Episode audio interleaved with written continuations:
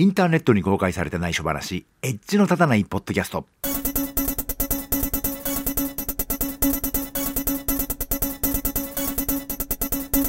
どうも、長野県在住、コンピューターで面白いことがしたい人、マッチーこと町田でございます。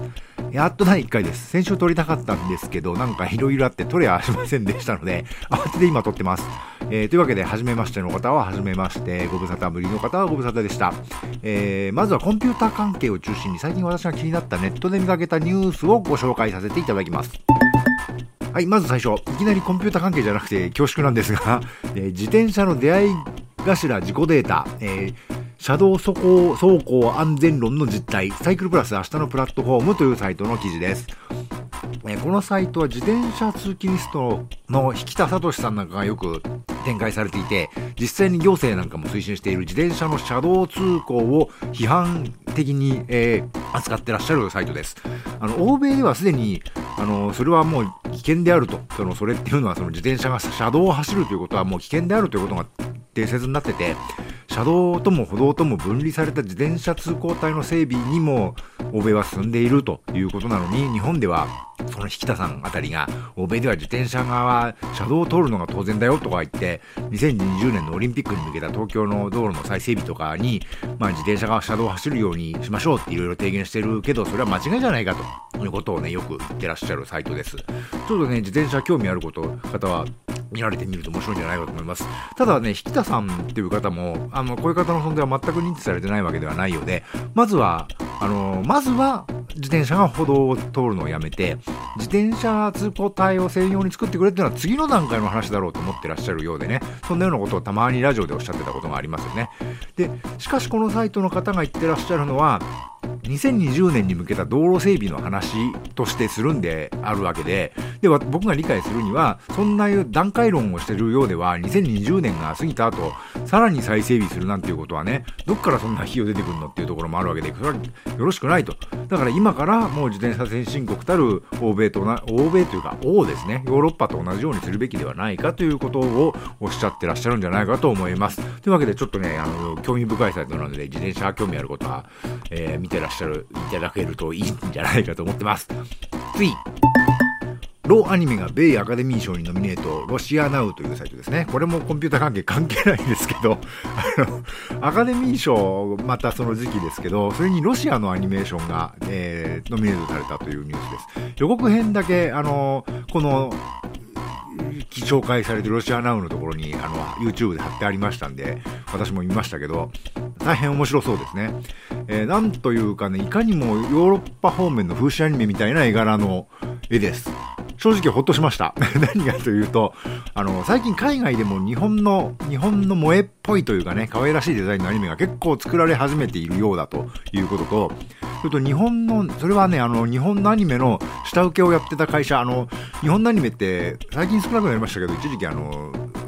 周りのね、スタッフクレジットで中国とか韓国の方の名前がいっぱい出てきたことありますけど、やっぱりそういう東アジアにいっぱい下請け出してたんですけど、そういうところが自社制作をするようなね、感じになってきたということがあるのと、それと、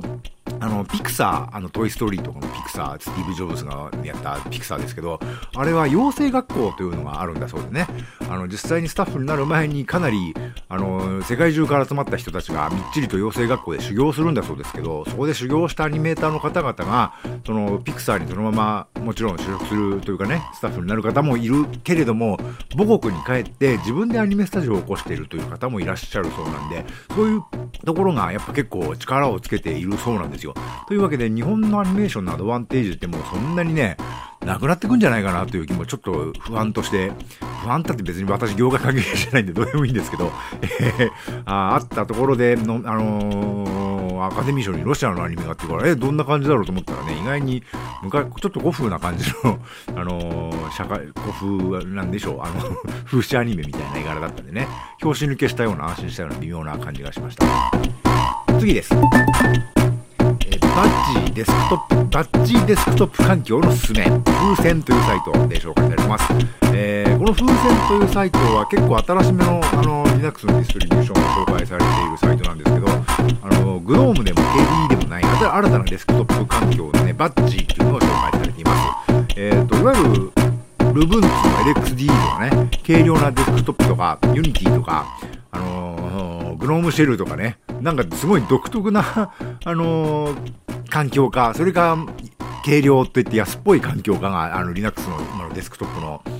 主流だと思うんですけど、やっぱ Windows とかね、XP とか Windows 7とかに近い感じにあの戻すものか、それかど全くあの独特な感じかっていう風にあのすごく Linux のデスクトップって極端に今なっちゃってると思うんですね。で、Unity、Ubuntu の Unity も現在の最新の Ubuntu とかにテスト的に含まれてる V8 バージョン8がね、結構こりゃひどいなっていう感じのもので、今あの、標準で入ってるのはいいんですけど、データテスト的に入ってるのがね、これ本当に使えるのかなっていう感じだったりするんで、かたや GNOME シェルは、あの、いろんなとこで酷評されたもので、とっつきは悪いんですけど、の、エクステンションっていうのを入れると結構楽しい感じになっててね、私気に入ってんのは、あの、F12 とか、あれ、あれは、あれは私が勝手にキー屋さんにしたのかな。なんかキーを押すと、画面の上の方からニョロンって半分ぐらい画面が出てきて、そこでバッシュとかのシェルが使えるっていうね、そういう、あの、いちいちあの、ターミナルを呼ばなくてもコマンドが打てるって面白いのが特徴があるんですけど、それは随分気に入ってます。という感じで、結構 Linux デスクトップ最近また面白くなってきたなって思ってたところに、この GNOME でも、あの、KD でもない新しいデスクトップが出てきたっていうのはちょっと面白いなと思ってます。最近 Linux のデスクトップってそれこそね、ChromeOS とか、あの、そう、あの、全く独自のものが元気ですけど、いわゆる正当というかね、X ウィンドウ正当のものがすごく、あの、元気ないんで、まあ、こういうのが出てくると、楽しい、頼もしいなと思う限りです。えー、最後かな？これで、えー、巨匠、筒井康隆が最後の長編小説、モナドの領域を語る、究極のテーマ、神について書いたので、これ以上書くことはない。日本一の商標、現代ビジネス講談社のサイトです。えー、筒井康隆さんが受賞最後の長編、モナドの領域という本を刊行されまして、それについてインタビューに答えていらっしゃいます。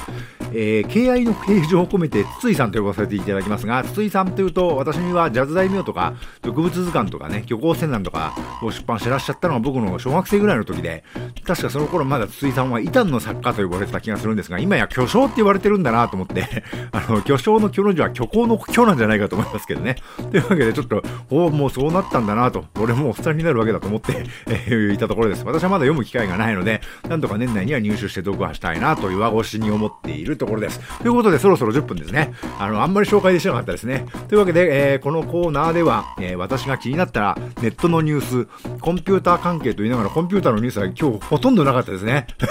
実はもっといろいろあのネタはあったんですけど、えー、紹介していこうと思ってます。このネタ元はフリップボードというサイトで、エッジの立たないポッドキャストネタ帳というマガジンを、えー、作っていますので、そこにあの、いつも気になったのをどんどんどんどんフリップしてます。で、えー、そこからピックアップして紹介するということにしてます。今日はなんか、コンピューター系のニュースが全然ピックアップできませんでしたけども、そろそろ時間ですね。というわけで、たまにあの、そのリンクと今回紹介したニュースのネタ元の記事を配信サイトの方に貼っておきますので、見てください。あの、ポッドキャストの、あの、あ iOS のアプリと、なんか急いで当ててますけど、そろそろ時間だなということなんですけど、iOS のアプリとかで、あの、これを聞いていただいている方、画面をタップすると、あの、ショーノートといいますかね、各リンク先が、あの、文字で出てきますので、えー、そこから辿っていただけると、えー、元のネタが見れると思います。というわけで、エッジの立たないポッドキャスト第1回でした。というわけで、ではまた。